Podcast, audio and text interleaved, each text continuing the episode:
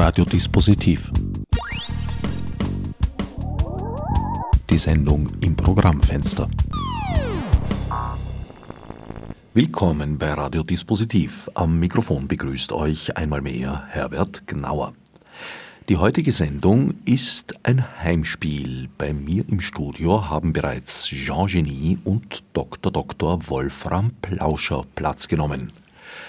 Mit bürgerlichen Namen Christian Feichtinger der eine, Wolfgang Rauscher der andere. Ihr beide seid passionierte Pinguinforscher, habe ich gehört und gelesen. Das ist richtig. Ja, in der Tat haben wir vor einigen Jahren hier im zweiten Bezirk, äh, und wir sitzen ja da im, im, im Studio von Radio Orange und sind damit also mehr oder weniger im Epizentrum der Sensationen, die wir in den letzten Jahren also entdecken, erforschen, mitbegleiten durften. Es war nämlich so, dass vor einiger Zeit äh, sich Pinguine angeschickt haben, äh, hier im zweiten Bezirk Fuß zu fassen. Ne? Und das hat auch seinen Grund, weil, äh, wie wir wissen, gibt es im Grunde nur im zweiten Bezirk in der Nähe des Augarten einen Nordpol, den man auch sehr bequem besiedeln kann, wo man es auch sehr gut aushalten kann. Und wir sind dann drauf gekommen, dass das der Grund war, warum die Pinguine ihre alte Heimat verlassen hatten und sich dann angeschickt haben, also sich hier äh, niederzulassen und, und äh, sich in dieser Gegend naturgemäß äh, begonnen haben, sehr wohl zu fühlen.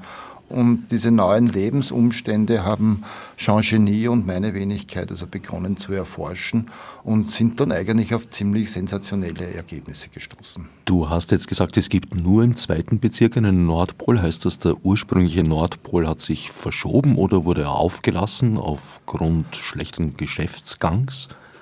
Naja, na, das ist, also so würde ich das nicht sagen, aber wir wissen ja alle, dass die ursprüngliche Heimat der Pinguine am Südpol ja eigentlich zu lokalisieren ist und äh, das war ihnen ganz einfach zu kalt dort, ja.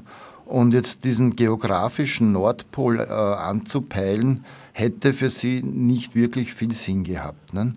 Und da sind damals Geografen aus der Pinguinpopulation am Südpol äh, draufgekommen, dass es eben, wie ich gesagt habe, also hier am Nordpol die idealen Voraussetzungen gibt, äh, um sich, wenn man des, des, des kalten Wetters überdrüssig ist, um sich hier ganz einfach anzusiedeln und äh, in weiterer Folge sind wir uns ehrlich, es ist ja eine kulturell auch sehr spannende Gegend, so um den Nordpol im zweiten Bezirk.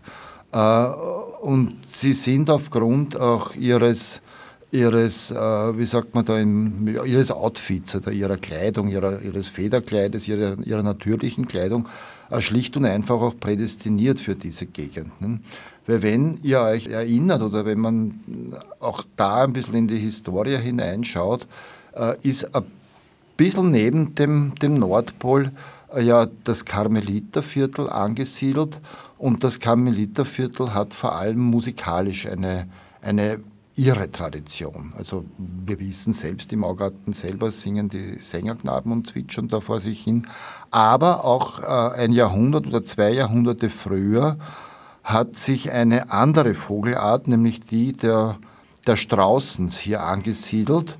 Und wir erinnern uns noch an, an, an den alten Strauß, den Johann, an den jungen Strauß, der auch Johann hieß. Und die, und das ist tatsächlich also historisch belegt, hatten in den sogenannten äh, Sperl, die also auch an, äh, irgendwie einen, einen anscheinend ornithologischen Zusammenhang nachweisen, also aufweisen, haben sich hier in diesen sogenannten Sperlgründen angesiedelt und haben dort äh, Frack gewandet schon, also wirklich Jahrhunderte zuvor, Konzerte gegeben, musiziert und auch dafür gesorgt, dass äh, ein gewisses gesellschaftliches Leben hier Fuß gefasst hat. Ist das gesichertes Wissen, dass die Pinguine äh, den Aufenthalt im zweiten Bezirk angestrebt haben?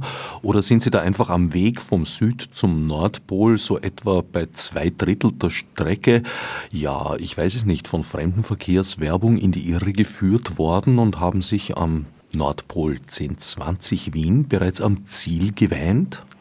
Äh, die Pinguine haben ja selber einige Pole vorher versucht. Also die haben sich den Original Nordpol angeschaut, der war noch kälter, das geht nicht. Sie haben sich andere Pole angeschaut, wie den Jean-Pol, der nach Sartre benannt ist und so weiter. Und wie sie die Testserie durch hatten, haben sie dann also in Erfahrung bringen können durch fernmündliche Botschaften ihrer Späher, dass eben dieser Nordpol im zweiten so geeignet wäre und auch aufgrund der Musikalität und vor allem der Gourmetbereitschaft des Bezirkes dass dort jemand, der keine Geschmacksnerven hat, so wie die Pinguine, sehr willkommen ist. Und so sind sie eindeutig draufgekommen, wir ziehen hierher. Wir werden dann in der Folge auch noch berichten, warum sie sich da ihr Parteilokal eingerichtet haben und so. Aber das war schon ein Ausleseverfahren, wo der zweite Bezirk den Zuschlag im Vorhinein bekommen hat. Pinguine sind geschmacklose Wesen? Ja, Sie haben keine Geschmacksnerven. Ich weiß nicht genau, wie man diese Kapillardingsbums da auf der Zunge nennt. Deswegen schlucken sie ihr Essen auch. Papillen, glaube ich. Ja, das ist richtig. Soweit haben wir noch nicht geforscht, das setzen wir erst jetzt an. Äh, wir haben uns nur um die Nahrung einmal ein bisschen gekümmert. Das sind hauptsächlich Sardellen, äh, Fische, kleine Fische natürlich und Grillen.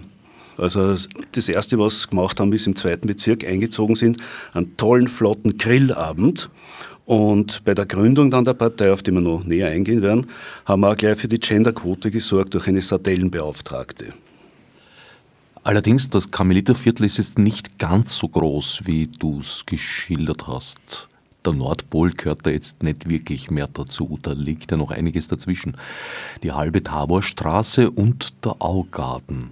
Das ist richtig, ja. Also ich denke, dass ich das auch versucht habe darzustellen, dass der Nordpol am Rande des Karmeliterviertels äh, zu finden ist. Und du hast recht, also gerade in dieser Taborstraße, die dann eben die ehemaligen Sperlgründe, wovon ja heute noch die kleine und große Sperlgasse zeigen, die Taborstraße war auf der letzten Etappe der Pinguine, als sie nach ihrer langen Reise vom Südpol im Grunde am Schwedenplatz gelandet sind, war, äh, war das die letzte Etappe, halt, wo sie gerade halt über die Taberstraße in den äh, ehemaligen Sperlgründen und dann in weiterer Folge vor allem auch im Augarten dann halt die, die, die, die letzten Schritte bis zum Nordpol gegangen sind und dort halt ganz einfach ihre neue Heimat gefunden haben. Könnte sich das Karmeliterviertel eventuell aufgrund der Erderwärmung ausgedehnt haben? Unbedingt. Aber die Forschungsberichte liegen uns noch nicht vor. Da ist eben ein Pinguinistenteam unterwegs, halb äh, aus Pinguin bestehend, halb aus Pinguinforschern. Das ist ja auch neu, dass Tiere und Menschen so kooperativ an gemeinsame Projekte dann rangegangen sind. Ne? aber Ausdehnung hundertprozentig und teilweise auch wieder Verengungen. Also dort, wo sie sich ausdehnt, muss sie sich woanders wieder zusammenziehen. Das ist ja ganz logisch, wie es Wirtschaftswunder und Wirtschaftswachstum. Auf unserer Seite des Augartens ist der Pinguin nicht heimisch geworden und die Pinguininnen auch nicht, was vielleicht damit zu tun haben könnte, dass wir ja hier in der Wolfsau sind. Ist der Wolf ein natürlicher Feind des Phenisziden? Könnte sein, also von den ursprünglichen Gebieten her, wo sie gewohnt haben, Südpol, Polarwolf oder sowas. Ähm, das ist mir sogar neu, was Sie da einbringen und da laden wir Sie gerne ein, Herr Knauer, dass Sie sich dem Pinguinistenteam als äh, Wissenschaftler anschließen, weil Ornithologe mit H geschrieben sind Sie ja bereits. Das heißt, Sie können da sicher noch einiges äh, Wissenswertes beitragen. Und äh, ich denke, wir werden mit Ihnen mal so ein Minimovie, so ein Minute-Film machen. Und da können wir das dann ansprechen, dieses Thema. Ich denke, ich werde mich eher auf die Rolle des Sympathisanten, des Interessierten beschränken, vorerst zumindest. Ja, gegen Mitwatschler haben wir überhaupt nichts dagegen. Das ist ganz wichtig, dass man da so wie auf Facebook seine Brutkolonie, seine Herde, Horde oder wie auch immer ausbaut. Also bedanken wir uns im Vorfeld und für die Pinguine einfach Ack, Ack, Ack. Der und die Pinguine haben also hier eine neue Heimat gefunden. Weshalb haben sie nicht am Südpol gewartet, bis die Erderwärmung auch dort Platz und Raum greift? Naja, das äh, glaube ich liegt daran, dass es äh, ihnen ganz einfach zu lang gedauert hat. Und es war, mhm. es war eben ganz einfach das umfangreiche, also ich, wie ich da vorher darauf eingegangen bin, Kultur- und Freizeitangebot nicht gegeben.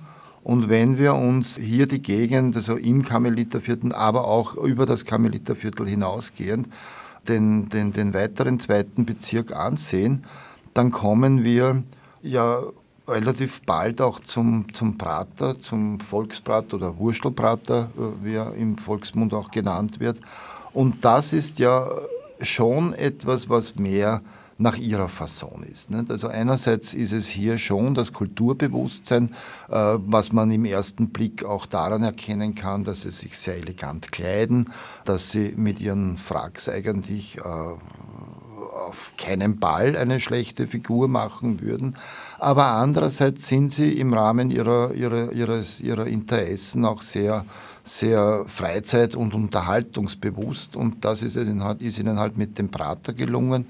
Und da haben sie auch bewiesen, dass sie ihr Interesse auch durch eigene forscherische Tätigkeiten unter Beweis gestellt haben. Sie haben recherchiert, sie haben etwa im, im Museum des zweiten Bezirks äh, äh, Forschungen angestellt und wurden äh, in interessanten Diskussionen mit der dortigen Direktion auch über, über die Errungenschaften des Wurstelbraters aufgeklärt und vieles mehr. Nicht? Also auch die Politik des zweiten Bezirks äh, war sehr hilfsbereit bereit, um ihnen erste Informationen angedeihen zu lassen, sodass sie dass äh, ihre Entscheidung, äh, schon so rasch den Südpol zu verlassen, äh, nie, nie bereut haben, sondern sie haben sich schnell, gerne und auch letztendlich, wenn man so möchte, Völker oder Arten verbindend hier bewiesen.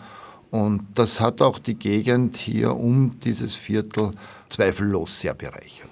Das erste war gleich, wo ist das Riesenrad? Das ist, also muss bis zum äh, Südpol durchgedrungen sein. Und da sind wir dann ins Museum gegangen mit der ganzen Truppe, um ihnen dort aus, ich glaube, 117.000 äh, Streichhölzern hat dort jemand ein Modell gebaut, was schon mal sehr beeindruckend war. Sie sind dann am Straußklavier herumgehopst, weil die Schilder betreten verboten betreffen ja Pinguine nicht oder berühren verboten. Und ähm, im Prater selber wollten sie natürlich Wurstelprater, ist eh klar, weil sie sind, Pinguine sind sehr bodenständig. Man müsste sagen so, sie stehen auf Brut und Scholle, also schollenbeständig sozusagen. Unter den Vögeln sicher eine der bodenständigsten Arten, ja. Absolut, ja. Das, sie können ja auch nicht fliegen, nicht? also irgendwie sind sie verhaftet dem äh, Boden, auf dem sie brüten. Sie sind ja sehr treu.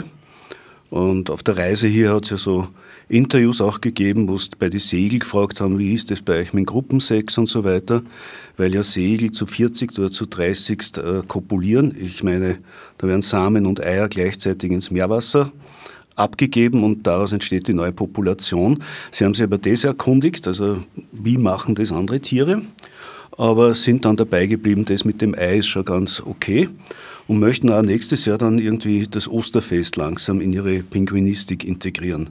Dazu können wir noch nichts sagen, da wird es wahrscheinlich eine Ausstellung wieder geben, aber wie gesagt, es ist schon genreübergreifend und grenzübergreifend, wo die Interessensgebiete dieser hochintelligenten und sympathischen Viecher liegen. Ne? Stichwort Ausstellung. Die bisherigen Forschungsergebnisse werden demnächst in einer solchen präsentiert. Bitte. Bitte. Ja, das ist richtig, das ist richtig. Und zwar äh, haben wir in den letzten Tagen, Wochen so viel äh, Material angesammelt, dass wir mittlerweile in der Lage sind, also diese Ergebnisse, die wir gesammelt haben, also auch einmal in der Öffentlichkeit zu präsentieren. Und das wird am 11. und am 12. Dezember stattfinden. Und äh, Karmeliterplatz 3, 19 Uhr. Genau, also jeweils um 19 Uhr und, und, und wird, wird in Form einer Ausstellung, einer illustrierten Ausstellung, also die, die, die, die, Stationen und die Themen, die diese Population äh, besonders interessiert und wofür sie letztendlich auch steht, darstellen. Und es wird auch Geschichten, Kurzdokumentationsfilme geben, die das Leben hier in dieser Region halt dokumentieren und anschaulich äh, äh darstellen. Die Schnittstelle war halt zu mir, zur Figur Jean Genie. Ich habe als Kind auch in die Wolken geschaut und wo man halt Gesichter sieht und Figuren. Bei mir ist es immer auf dasselbe rausgekommen, ich habe immer nur Pinguine gesehen. Und auch wenn ich oft geschaut habe ins Wasser oder Baumrind, nur Strukturen, in Maserungen und so, nicht so wie die Surrealisten, die da neue Welten entdeckt haben, Pinguine, Pinguine, Pinguine. Und nachdem ich als einziger weltweiter Künstler nicht in den Urlaub fahre, sondern Zeitreisen unternehme, hat sich dann auf einer dieser Zeitreisen dann der erste Pinguin, von dem ich diese Visionen hatte, materialisiert. Und parallel dazu, zu dieser Materialisation, sind sie auch die Watschelmänner und Watschelfrauen dann im zweiten Bezirk aufgetaucht, wo ich wohne, und Dr. Wolfram Plauscher ebenso. Und diese Schnittstelle hat uns dann bewogen, wir widmen uns äh, für den Rest unseres Lebens dieses Themas. Und Jetzt fangen wir mal mit der Ausstellung an, wo wir dokumentieren, wie wir aufeinander zugegangen oder zugewatschelt sind, welche Projekte wir in Zukunft miteinander angehen. Und das wird im Rahmen eines Eventabends sein, Texte, Bilder, Filme und einige äh, Pinguin-affine Jazzmusiker haben Sie schon angesagt, die werden uns Pinguin-Songs. Und Vanillekipferl. Das ist richtig, und die sind gratis. Vanillekipferl aus der Familie Dr. Wolfram Blauscher und Gratispunsch, das zieht ja immer. Und da könnte man eigentlich jedes Thema verhökern, aber wir verhökern, äh, wir verhökern gar nichts. Äh, die lange Nacht des Pinguin. Und ich denke, es wäre vielleicht ganz nett, wenn der Wolfgang jetzt mal einen Text liest, als Teaser. Ja, also es gibt da so einen Text, wo wir erinnern uns ja daran, dass ein, ein, ein Pärchen, nämlich Sarah und Moritz, äh, so wie ich es vorhin auch dargestellt habe, am Schwedenplatz angekommen sind, so quasi in der Region, in unserem äh, Gebiet gelandet sind und dann halt durch die Taborstraße über den Karmeliterplatz äh, durch den Augarten dann letztendlich am Nordpol angekommen sein. Und wenn euch das gefällt, euch beiden, dann lese ich ein bisschen was davon. Ne? Ja, das ist diese Referenz auf Exodus und dass das Karmeliterviertel ja auch die ehemalige Matzesinsel oder noch immer Matzesinsel Ja, kann man eigentlich sagen. Nicht? Und Sie äh, haben den Gedanken in gewisser Weise neu belebt. Und, und, und schauen wir mal, schauen wir mal ob, Sie, ob Sie in dieser Tradition auch weiterhin äh, entsprechend reüssiert haben. Wir haben es auch die Reise zum Nordpol genannt. Als Sarah und Moritz vor einigen Tagen das Ufer der sogenannten Matzesinsel betraten, hatten sie nicht nur eine lange Reise hinter sich, sondern durften sicher sein, dass sie nun ihr gelobtes Land betraten. Alter Schwede, übte Moritz bereits so eine Redensart, die zu pflegen man ihm angeraten hatte, und auch Sarah stieß ins selbe Horn, allerdings den Schwedenplatz eines letzten Blickes würdigend und diesen zielstrebig nach vorne wendend. Moritz, vergiss den Hermann, wir sind jetzt an der Adria, belehrte sie ihn, und beide freuten sich, dass sie nur noch wenige Schritte von ihrem eigentlichen Ziel, dem jedes rechtschaffenen Pinguins, trennen sollte. So schritten, naja, also so watschelten sie frohen Mutes voran und begeisterten sich an ihrer neuen Heimat und ihren Attraktionen. Odeon steht wohl für abendliches Amüsement, lechzte Moritz, aber Sarah zog ihn sogleich mahnend an seinem Frack. Während Moritz schon den geräumigen Platz zu seiner Linken wahrnahm, der Labung nach einer langen Reise versprach. Hier residieren Watschelmann und Patsch, unsere Helden, die uns ein sorgenfreies Leben ermöglichen wollen, frohlockte Sarah stets bemüht, sich um die beiden und ihre Nachkommenschaft zu sorgen. Das Haus machte auf die beiden auch einen vertraueneinflößenden Eindruck und sie nahmen sich vor, Watschelmann und Patsch schon bald einen Besuch abzustatten. Aber jetzt galt es, ihr Ziel zu erreichen, und daher machten sie nicht Rast und setzten die letzte Etappe erwartungsvoll fort. Vorbei ging es am Museum, am Marktplatz mit seiner Farbenpracht an Köstlichkeiten. Sarah zog Moritz, der sich auch hier gleich häuslich einrichten wollte, fort, und so öffnete sich ihnen der große Garten, der natürlich, Moritz, geh weiter, ebenfalls zu spontanem Verweilen einlud. Doch hier setzte sich der Globetrotter gegen seine Angetraute durch und auf seinen Allerwertesten.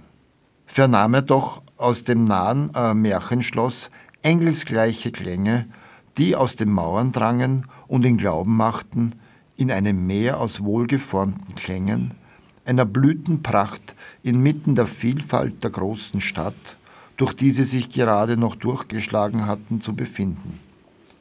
Hier bleiben wir, das ist unser Paradies, rief Moritz und steckte mit seiner Begeisterung wohl auch Sarah an, die, zwar grummelnd, einwilligte, ein Minütchen der Pracht zu widmen. So beobachteten sie und erfreuten sich an dem Treiben der Städter und dem Lachen ihrer Kinder, die hier Erholung fanden, erinnerten sich an die Erzählungen, die sie schließlich dazu bewogen hatten, die lange Reise anzutreten. Dermaßen gestärkt rafften sie sich auf und betraten, naja, bewatschelten, ihr gelobtes Land. Die Pinguine waren am Nordpol gelandet.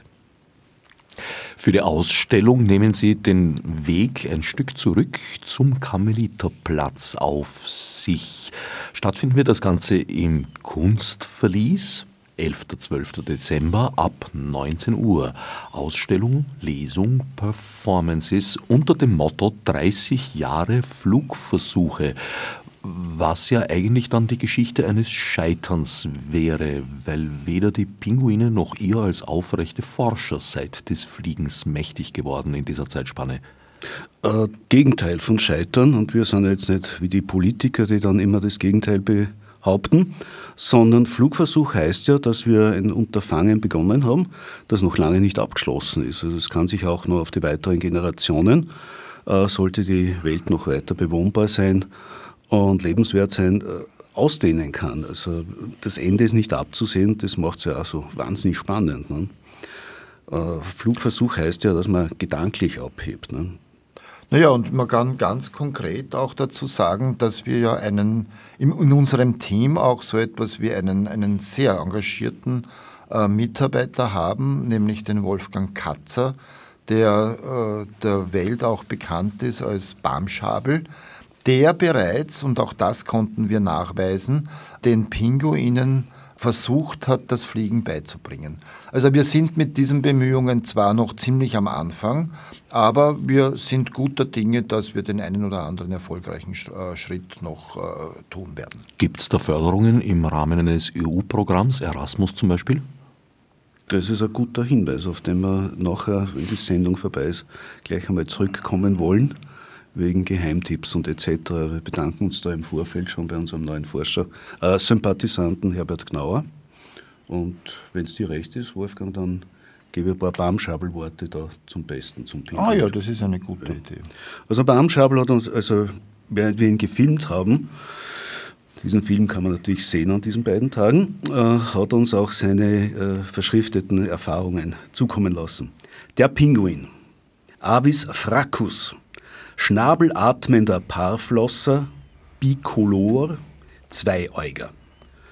Kommt hinter südpolaren Eisbergen vor, manchmal bleibt er auch dahinter.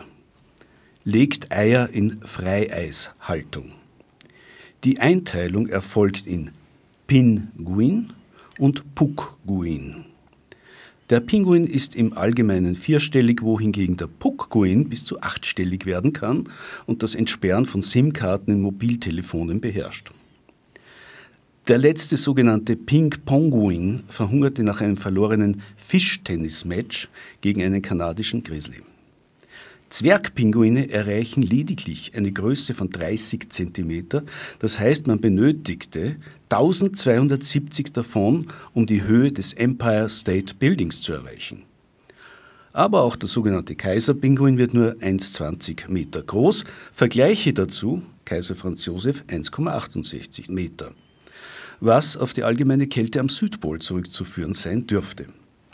Größere Pinguine, gezüchtet im warmen Neupinguinea, gingen an einer Klimaerkältung zugrunde.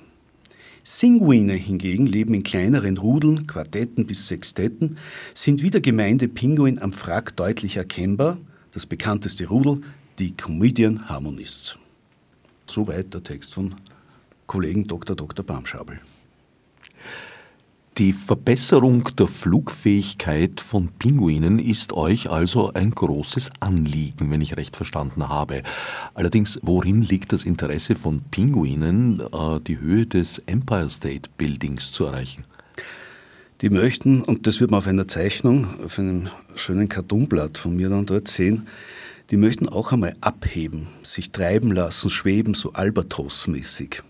Und das ist ihnen ja bisher vorenthalten geblieben. Das schaut nett, lustig und auch teilweise sehr elegant aus, wenn sie so übers Eis watscheln, auf den Bauch dann weiterschlittern und dann diesen wunderschönen Sprung, wo jeder Wassersportler sie beneiden würde, ins Meer dann machen und überhaupt die Eleganz unter Wasser. Dort schweben sie ja schon. Und das hätten sie gerne einmal in der Luft. Sie würden gerne das einmal von oben sehen. Von unten sehen sie ja die Welt schon. Das könnte allerdings äh, das Lemming-Schicksal nach sich ziehen, so ein Sprung vom Empire State Building. Das ist genau die Gefahr, die äh, da besteht. Und daher äh, haben wir auf der einen Seite den, den, den Begriff des Fliegens durchaus auch wörtlich verstehen wollen, aber auf der anderen Seite bedeutet Abheben, Fliegen äh, grundsätzlich das Gefühl, sowas wie ein bisschen frei zu sein, ein bisschen, ein bisschen eben ein bisschen sich über uns alle ein bisschen zu erheben. Und das können die Pinguine sehr gut. Also ob das jetzt äh, im Ausüben äh, ihrer Musik ist, ob es äh, in ihrer Kennerschaft äh, ist. Wir haben sie sogar als önologische Spezialisten kennengelernt. Richtig. Äh, wir haben sie als Sportler kennengelernt und vieles mehr eigentlich. Und das wollen wir nicht zuletzt in dieser, in dieser Präsentationsveranstaltung, also in unserer Ausstellung äh, an dem Wochenende auch zum Ausdruck bringen. Vielfach begabte Lebewesen also. Die Orientierung dürfte allerdings nicht zu ihren Stärken zählen, weil wer auf dem Weg zum Empire State Building in Wien 1020 landet, hat ein Problem mit dem Kompass. Nein, nein, nein, nein, nein, nein, das ist ein Missverständnis. Der Versuch da in New York mit Empire State Building war ein bewusster Versuch, dort Größe zu erreichen auf amerikanischem Boden. Die haben sehr wohl ein irrsinniges Orientierungsvermögen, denn warum machen wir diese Ausstellung? Um das auch einmal den Leuten zu zeigen. Zum Beispiel die Ahnengalerie, die dort das erste Mal zu sehen sein wird. Da kommt man drauf, dass zum Beispiel Humphrey Pingard, das war der erste Meisterdetektiv und so weiter, äh, Johannes Hesters war nicht der erste Alte, sondern wir stellen einen 120 alten Pinguin aus, der im Kabarett zu tun hatte.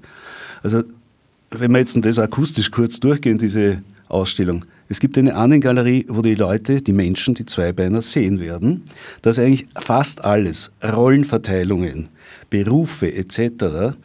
von dem Pinguin ursprünglich ausgelöst worden sind nicht nur Kleiderordnungen wie der Frag, den sich der Strauß abgeschaut hat und wo jetzt ein Strauß-Nachkommen äh, uns wahrscheinlich eine Pinguinpolka schreiben wird, also so von Vogel zu Vogel, sondern generell Sport zum Beispiel.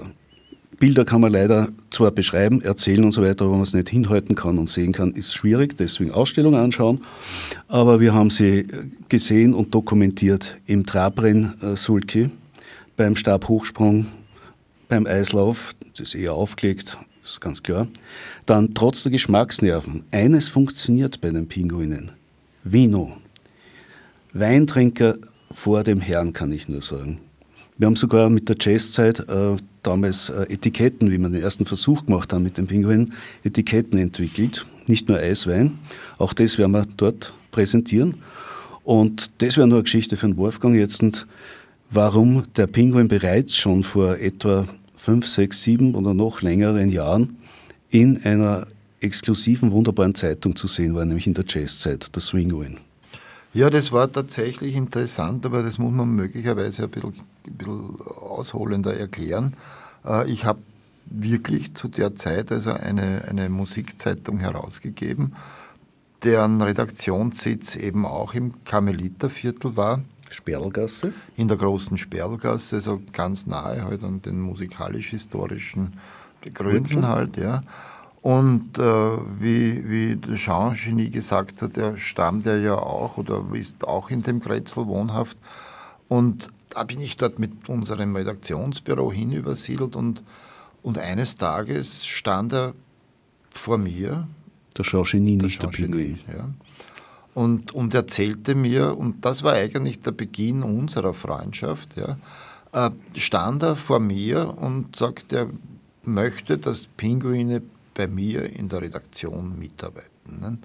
Und ich, ich war da pass erstaunt, wie jemand auf die Idee kommt, in einer Zeitung, die sich mit Jazzmusik auseinandersetzt, auf einmal Pinguine ins, ins Spiel zu bringen und habe ihm, wie man das als Wiener so sagt, halt, ne, äh, habe ich ihm mal gefragt, was brauche ich das? Ne? Und dann haben wir uns halt weiter unterhalten und dann wurde ein bisschen über diese über diese Pinguine und ihre, ihre musikalischen Talente und ihre musikalischen Lieben auch gesprochen. Und dann hat es nicht mehr lang gedauert, bis auf einmal der sogenannte Swinguin geboren war. Ne? Und dieser Swinguin, der, respektive ein Team von Swinguinen, äh, die waren natürlich in unserer Redaktion herzlich willkommen, weil wir haben die auf Reisen geschickt. Und sie durften dann zum Beispiel nach New York reisen und dort beobachten und dort in ihrer Art und Weise forschen, was in, der, in einer der Welthauptstädte des Jazz halt für Musik gemacht wird tatsächlich und haben also diese Erfahrungen halt auch wieder, wieder nach Hause gebracht. Nach Hause meine ich jetzt zu uns nach Hause gebracht. Und sie haben in weiterer Folge eine europäische Hauptstadt nach der anderen besucht. Es war, glaube ich, München dabei, es war Kopenhagen dabei, Paris. es war Paris natürlich dabei, Berlin war dabei und so.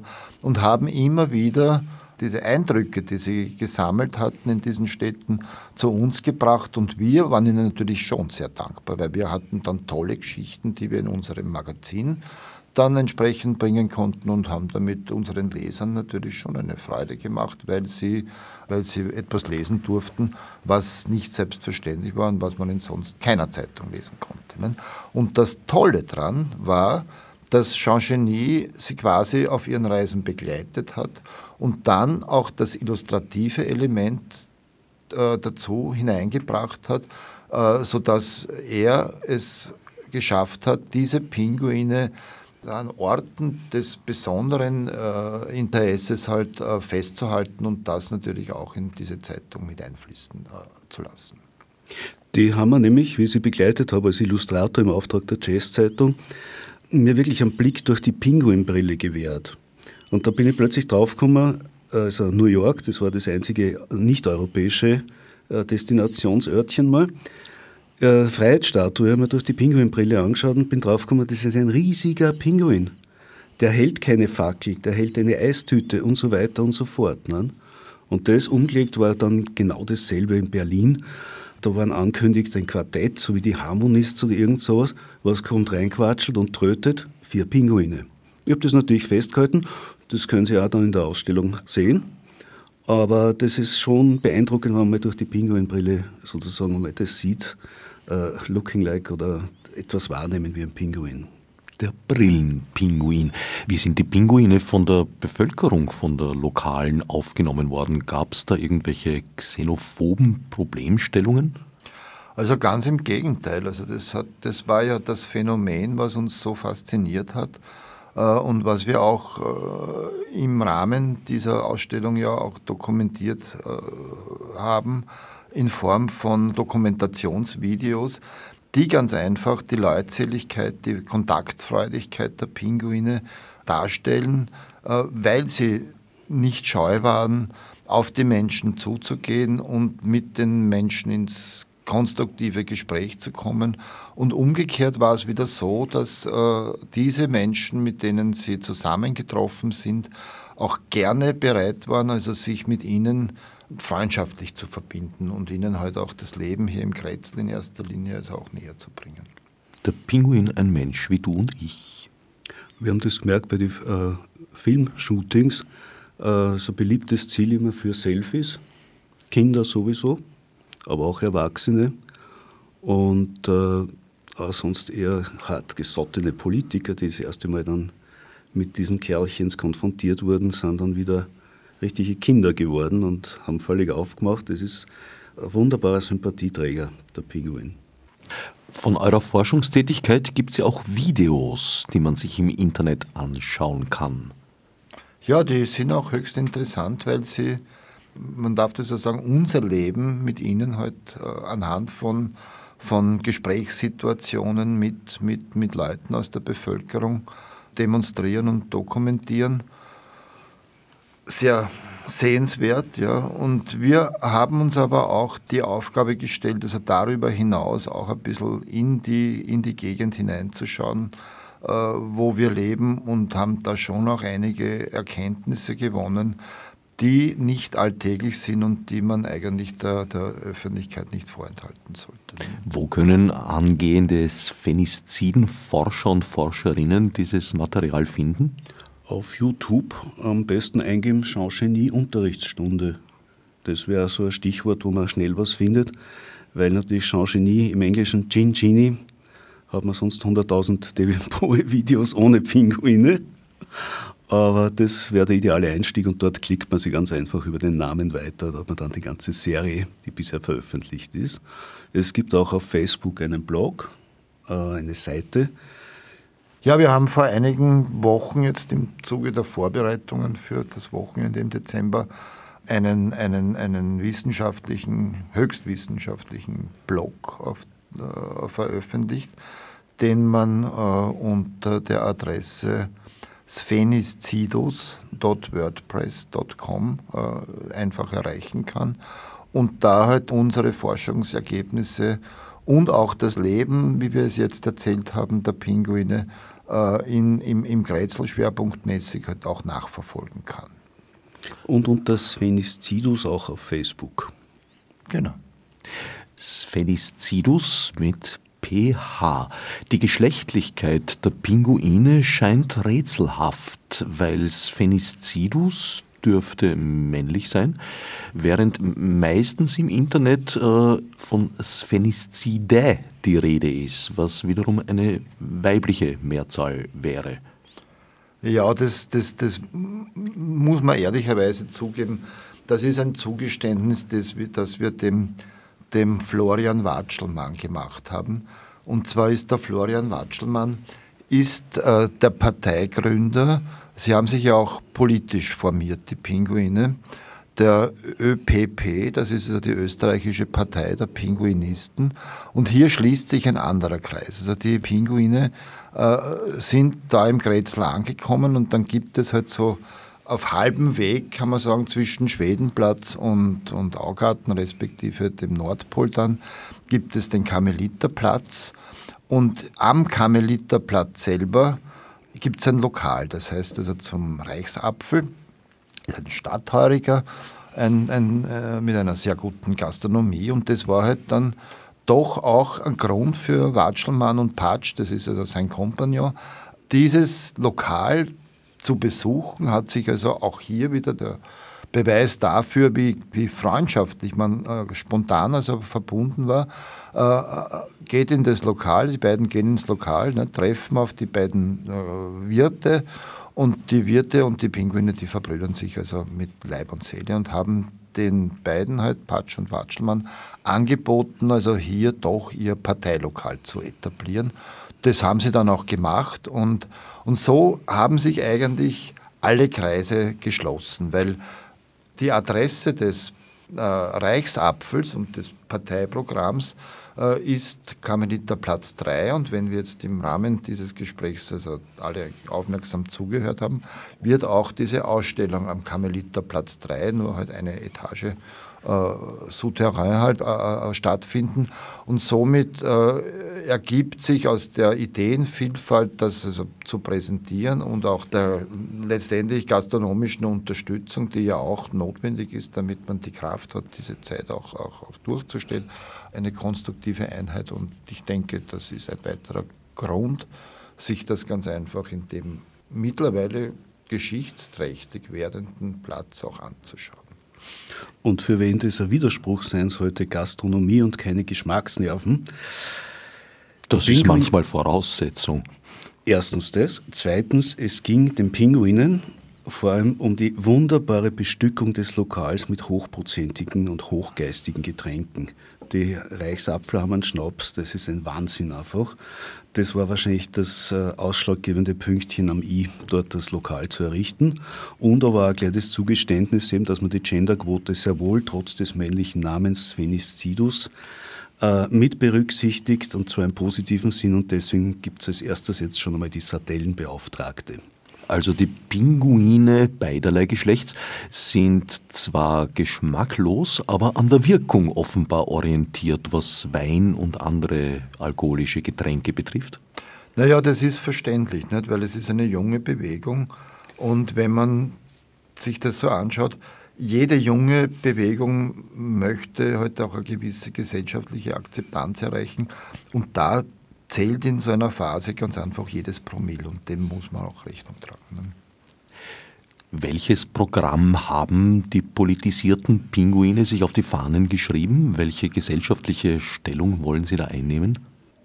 Naja, wir waren da auch also auf Dreharbeiten und haben einen, einen, einen auch dort ansässigen Einwohner halt befragt und es stellte sich dann bald, und es war damals September, also es war vor Wahlkampfzeit in Wien, wie wir uns erinnern, ähm, die Frage nach dem Parteiprogramm. Und der Nachbar von Ihnen, kann man mittlerweile ja sagen, war so begeistert von, den, von der Abordnung der Pinguine, die dort waren, dass er gesagt hat, ich brauche kein Parteiprogramm, die wähle ich auf jeden Fall. Da müssen Sie mir gar nicht sagen, was Sie zu bieten haben, weil weil die sind. Kann nur mehr sein als die super. anderen. Und es kann eigentlich nichts mehr sein als, no, nicht. als woanders. Da gebe ich dir recht. Genau. Lassen sich die Pinguine dennoch irgendwo im vorhandenen Spektrum der politischen Parteien einordnen? Genau, Genau. unbedingt. Aber wo? Ja, Aha, dort. ja, Eh, bitte. habe ich mir fast gedacht. Gerne. Bei der Wahl selber haben die Pinguine dann leider keine große Rolle gespielt. Soweit ich informiert bin, haben sie keine Sitze im Gemeinderat ringen können. Wird dieses Projekt weitergeführt? Da liegt da ein großes Missverständnis vor. Es, die ganzen anderen Parteien haben gar nicht gecheckt gehabt, dass die Pinguine die Wahl schon vorher gewonnen hatten. Das wurde einfach von denen, die kommuniziert sind, weggeschwiegen. Ich muss gestehen, ich auch nicht. Naja, deswegen sitzen wir jetzt da und äh, verkünden das jetzt einmal der Radiowelt sozusagen. Aber die sind schon längst an der Regierung. Also das ist, äh, da kann man noch so viel Weltverschwörungstheorien aufwälzen oder irgend sowas. Die sind schon ganz, ganz weit vorne und die meisten merken es noch nicht. Das, spricht aber jetzt nicht unbedingt für die Pinguine angesichts der Weltlage der derzeitigen. Warum? Naja, also äh, ich glaube, es ist ein chinesischer Fluch, der da lautet, du mögest in interessanten Zeiten leben. Das dürften wir geschafft haben, offenbar mit Hilfe der Pinguine. Nein, die Pinguine sind an Weltfrieden interessiert. Weltherrschaft dann nur in dem Sinn, dass sie eigentlich so im Hintergrund sind, dass die Menschen wieder das Gefühl kriegen, sie haben es selber gemacht. Sie haben sich selber ins Gute gerichtet. Aber ich habe jetzt erst nur darauf reagiert, dass äh, das in der Wahl keine Rolle gespielt hätten. Also um die Welt zum Guten zu wandeln, haben die Pinguine noch einige Arbeit vor sich. Das ist richtig und die haben sie eigentlich mittlerweile auch aufgenommen. Halt? Also hier ist eben ganz einfach das Lokal, das Parteilokal zum Reichsapfel, das wirkliche Zentrum eines Brain Trust, das ist mir jetzt ganz spontan eingefallen. Wie eine Loge sowas. Äh, naja, das ist keine Loge, das ist so ein wirklich offener Platz, wo sich Mensch und Pinguin zusammenfinden und, und äh, wie ich es eigentlich anfangs, also vorhin auch einmal kurz gesagt habe, und sich Promille für Promille überlegen, wie man äh, das Miteinander besser gestalten kann. Nicht? Und da ist viel zu tun. Und ich denke doch, dass ich sagen kann, dass mit den ersten Flugerfolgen auch die ersten ganz, ganz großen politischen Erfolge äh, zum Tragen kommen werden. Sie sind nicht so exklusiv wie die Freimaurer, die dann still und heimlich am Stein der Weisheit schleifen, sondern man könnte sagen, sie betreiben absolute Öffentlichkeitsarbeit, die Pinguine, und brüten sozusagen am Ei der Weisheit mit den Menschen. Der Reichsapfel ist also eine Art sphenizidischer Speakers Corner. Ja, kann man schon sagen. Ja, da muss man vorsichtig sein. Nicht? Weil Speakers Corner hat für mich immer den Anruch, halt irgendwie die Ecken für die Spinner zu sein, die halt dann sagen dürfen, was sie wollen. Der Meinung bin ich nicht. Also da, das ist ein Sammelbecken, so wie ich es gesagt habe, für Mensch und Pinguin gleichermaßen, wenn es darum geht, eben auch Promille für Promille, also einen Schritt nach den anderen zu tun, um eben Besseres für die Welt zu, äh, zu schaffen und, und, und schließlich dann halt im übertragenen, aber auch im wörtlichen Sinn ganz einfach abzuheben und dieser Welt halt ein, ein neues Gesicht zu präsentieren, wie man miteinander besser halt im Leben auskommt miteinander. Das Projekt dürfte also vielleicht nicht gerade Hand und Fuß, aber Flügel und Flosse haben. Beides. Hand, Fuß, Flügel und haben. Flosse. Ja, es muss beides haben, weil ja die, die, die gesellschaftliche Verbindung und die Kommunikation zwischen Mensch und Pinguin immer im Vordergrund unseres Schaffens äh, stehen möge. Wo sind die Pinguine in philosophischer Hinsicht einzuordnen? Nur in den besten, edelsten und weisesten Sphären. Sind Sie eher Dekonstruktivisten oder Konstruktivisten? Ja. Ah ja. Genau. Richtig. Damit hätten wir so ziemlich alles zur Sache besprochen. Wer es genauer wissen möchte, kommt am 11. und oder 12. Dezember ab 19 Uhr ins Kunstverlies. Vielleicht zum Abschluss noch ein kurzer Text zum Thema. Wenn er kommt, der Pinguin, dann ist der Sommer längst dahin. Badehose in den Schrank, denn ohne Frack, da wirst du krank. So watscheln wir in kalten Nächten und tun die Watschelvögel ächten. Wir träumen wieder von der Sonne, vom letzten Jahr der nackten Nonne. Meine Studiogäste waren Jean Genie und Dr. Dr. Wolfram Plauscher. Fürs Zuhören dankt Herbert Gnauer. Als Nef Marburg mit Monesi. Fichtes ob sie durch